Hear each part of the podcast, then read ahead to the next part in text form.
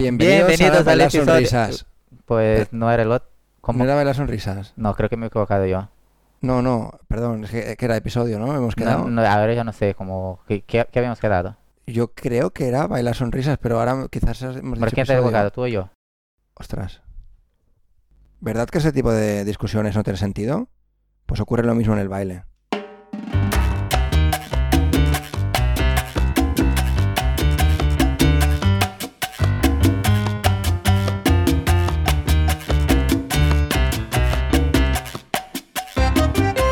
Bailar Sonrisas, episodio 25. Hoy hablaremos sobre equivocaciones en el baile. ¿Cuándo pasa? ¿Por qué pasa? Si es importante y también qué hacer si pasa. ¿Vamos? Venga, pues hoy hablaremos de equivocaciones, ¿es esa palabra? Errores, cagadas, ¿cómo se llama? Sí, yo creo que la que más me gusta. creo que la que más me gusta es em, equivocaciones. Vale, eh, durante el baile. Sí, siempre es durante el baile. Y, Em, ¿Pero qué exactamente sobre eso? Como, ¿Cuándo pasan? ¿Por qué pasan? Creo que si decimos por qué surge esta, este podcast, esta idea, em, quizás es más fácil de que la gente lo entienda un poquito. Y todo empieza de una conversación que tuve con una chica. Hola Cris, un besito. Em, de que yo me disculpaba porque todo el rato eh, me da la sensación de que me equivocaba. Y es cierto, porque tengo confianza con ella y entonces pruebo pasos nuevos. Y es lógico que cuando pruebas un paso nuevo te equivoques, que no es nada malo, ¿vale? no estamos recriminando nada, simplemente es que no sale el paso.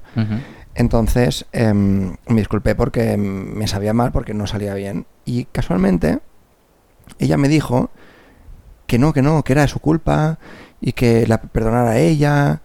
Y claro, me sorprendió mucho y apunté en mitad de Antilla, apunté ahí en la lista que tenemos de ideas para podcast, apunté es que esto tengas una idea porque, porque creo que le pasa a mucha gente, que se cree que ella es la culpable. O sea, ella no, no la mujer, sino ella la persona. La persona. Y una pregunta, ¿te has discu- disculpado durante el baile o después del baile? Después del baile. Y durante Bueno, el baile, ¿qué pasaba? Durante el baile ponía la típica cara esa de, de que con los ojos pides perdón, como, ¿sabes? Y ella también, supongo. Ella también. Ajá. Y, y ella también recuerdo que ponía la cara de tranquilo, no pasa nada. O sea, yo ponía cara de perdón, ella tranquilo, no pasa nada. Entonces yo por eso salí pensando que ella sabía que era mi culpa. Ajá. Interesante. Es muy interesante, ¿eh? Porque están los dos puntos de vista y luego también tenemos que ver quién se equivoca realmente cuando no sale un paso. Pero es muy importante saber quién se equivoca. No, para mí no es nada importante. ¿Para ti? Ujú. No, no, y, y yo también hago igual. eh, principalmente si es alguien con quien tengo más confianza, eso, que quiero probar cosas nuevas, pues ya sabemos qué va a pasar y nos reímos y ya está. Depende. A no ser que sea tu pareja. Ah, bueno, eso no pasa conmigo. Pregúntale a Mark, si no. Y cuando tenía pareja, sí, era enfadarme y mejor no bailamos. Sí. O sea, eso lo tengo clarísimo. O sea, las discusiones de pareja están en todos lados. Ujú, Porque hay más confianza, es lo que hay. Sí, sí, sí. Bueno.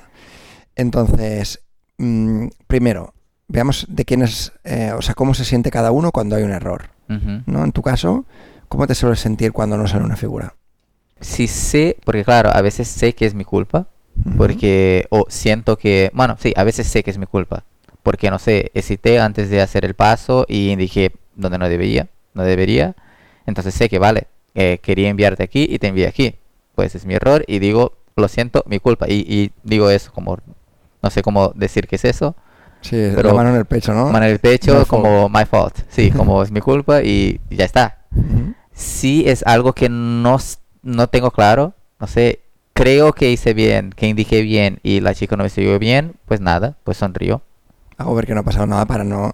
Y si sí, y si sé muy claro que la chica lo, lo ha fallado, pues también, como es en plan, no pasa nada. Principalmente si veo que la chica tiene esta, como, ay, perdón, como, no, perdón, ¿por qué? Ya, no sé, yo intento siempre transmitir esa tranquilidad. Es, es importante.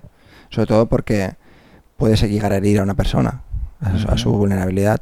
Me he dado cuenta de que hace poco me, me pasaba esto, un- bueno, practicando pasos nuevos, pues acabamos siempre pues fallando alguno. Y mm, me he dado cuenta de que lo que hago siempre es que pruebo el paso dos o tres veces. Porque la primera puede fallar. Entonces yo digo, vale, he cometido este fallo. O este error, o lo podía haber hecho mejor. Llámale como quieras. Entonces digo, vale, voy a volver a probar. Porque así voy a corregir esto que me he dado cuenta. Por ejemplo, no he puesto bien una mano, un agarre. He ido fuera de tiempo. He tardado más, menos. Entonces lo, vuelvo a probar para ver si puedo corregir ese error. Si vuelve a fallar, digo, vale, quizás ha sido la chica ahora. Pero no olvidemos de que ha sido la chica por mi culpa. A no ser que, yo que sé, que la chica pues donde no le toca. ¿Vale? Que eso ya es cosa suya. Entonces, em, lo vuelvo a probar y si veo que la chica falla, lo pruebo una tercera vez y le marco y le indico todavía más intensamente. Sí. No fuerte, ¿vale? Porque ya hemos hablado del tema de los marcajes, pero sí intensamente para que vea que tiene que pisar ahí. Sí, pero eso, bueno, eso es, eh, así se aprende. Eh, la primera vez, bueno, la segunda vez igual, vale, me faltó frenar a la chica aquí. Pues intentas frenar, pero igual, los que he dicho, em, lo haces y sabes que lo has hecho, pero así mismo no ha funcionado, pues ahora lo frenaré un poco antes y más claro. Ujú. Y ya está. Y si así mismo no, no funciona, pues ya pruebas con otra persona después Sí. y, y ya. O incluso lo puedes hablar. Si tienes confianza con esa persona, y dices, oye, ¿podemos probar este paso que no salía? Sí, de hecho me pasó ayer que estaba bailando en, en el casino, estaba bailando con, con Elena, que hoy es su cumple. Bueno, hoy día de grabación es su cumple. Y ella me dijo, prueba cosas nuevas, como algo que no hayas ah, probado conmigo. Y probé un paso que es muy difícil de salir, que lo aprendí hace ya un rato y casi nunca lo hago porque hay un brazo, bueno, primero porque la chica tiene que hacer algo muy específico, que tiene que saber que si no te digo nada, aquí, tú tienes que seguir. Este. Bueno, seguir el movimiento, continuar hasta el final del movimiento. Y la mayoría de las chicas, por costumbre, ahí como van a cortar el movimiento. Entonces lo probé con ella y la segunda parte difícil es que sale un brazo que yo tengo que coger el brazo muy difícil. Entonces casi nunca lo hago y lo probé con ella. Y claro, no salió. Pero ella curiosa es como, no, no, no, eh, explícame. Y claro, digo, después, ahora no, ahora en el baile no. Después que acabamos del baile le expliqué y ahí sí, como pude enseñarle y no sé qué. Y... ¿Por qué estoy diciendo eso?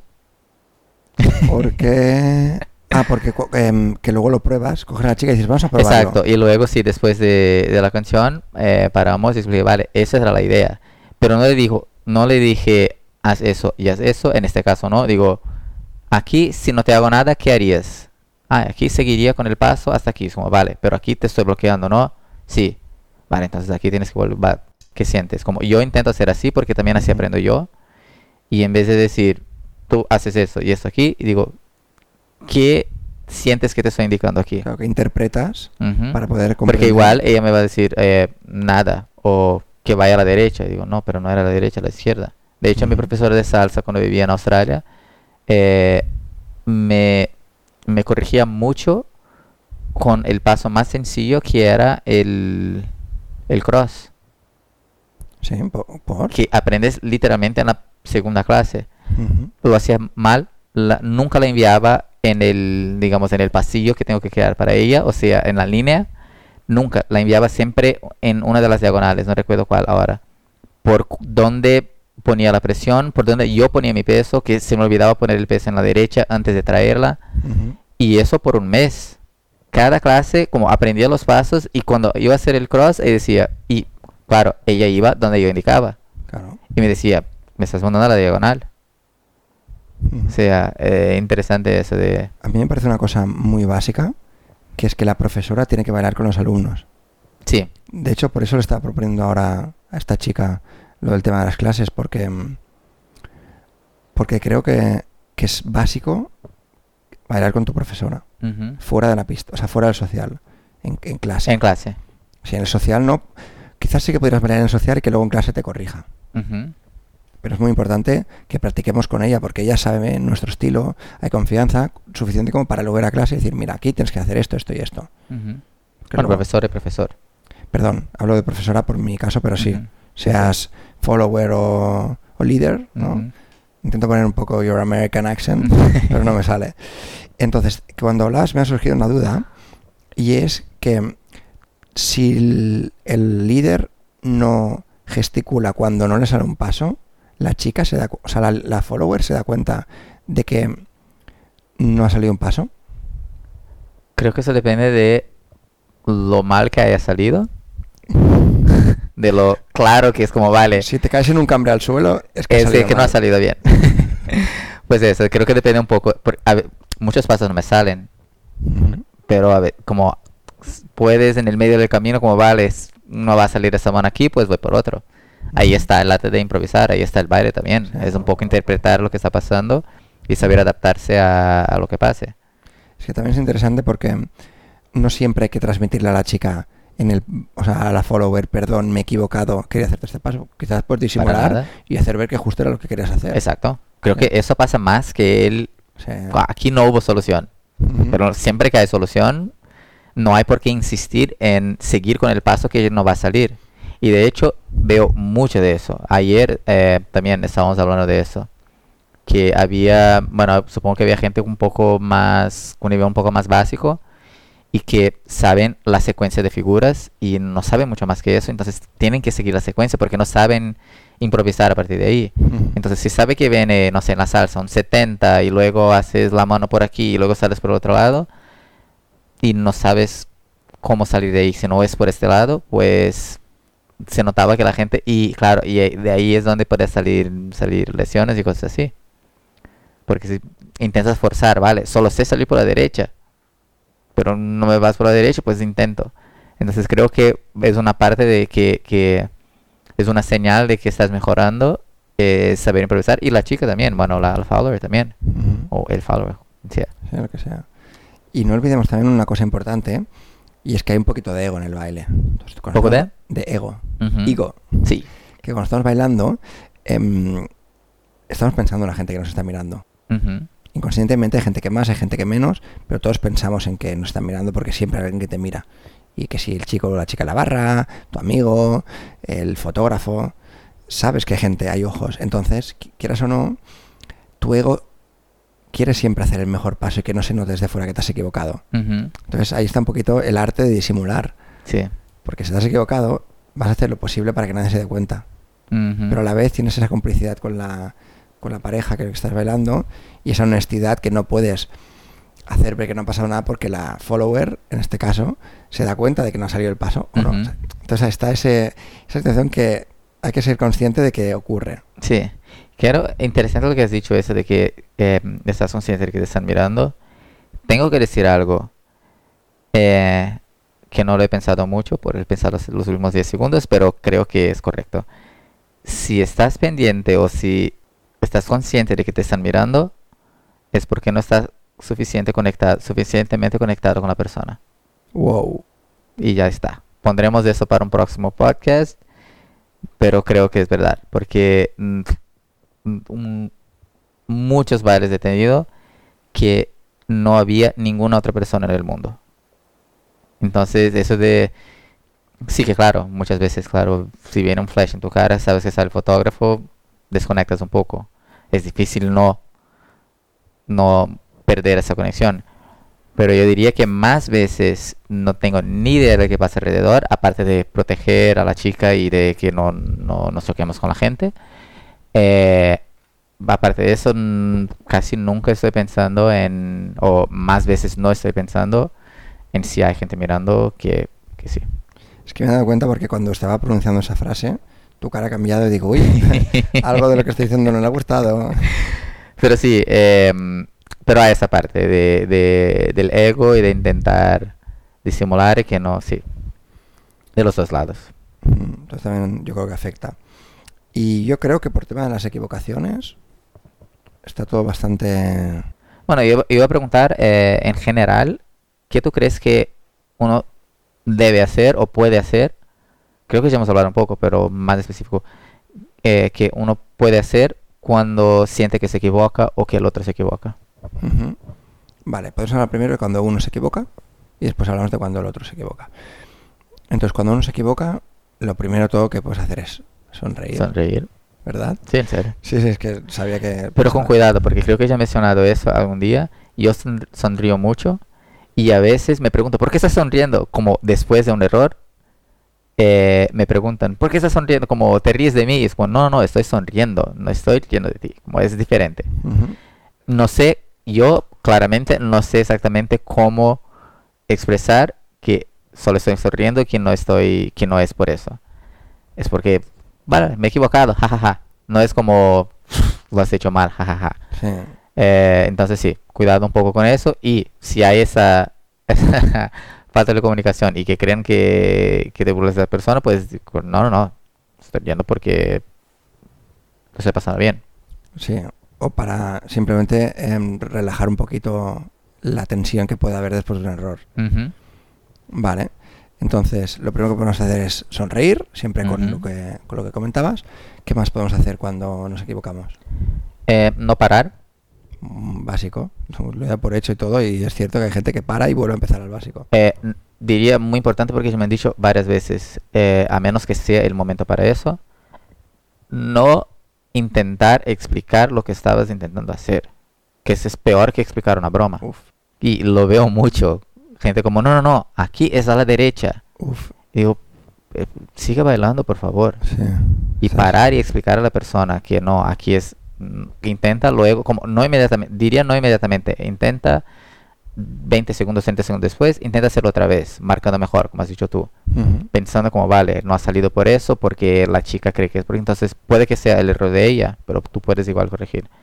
O la chica también, fijarte un poco más, fijarse un poco más y saber. Pero parar para enseñar, a menos que sea una sesión de práctica o que sea clases, diría que es un big no-no. Totalmente.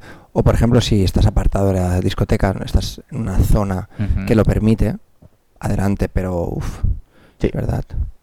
Yo creo que la siguiente que diría es ser honesto, porque mm, nunca sabes por qué has fallado, ni quién ha fallado los dos. Entonces, a pesar de que crees que has fallado tú, pues sé honesto y, y pide disculpas o, o sonríe y, y ya está. O sea, si la cuarta sería ser honesto, y la- o sea, la tercera ser honesto y la cuarta sería ser sincero.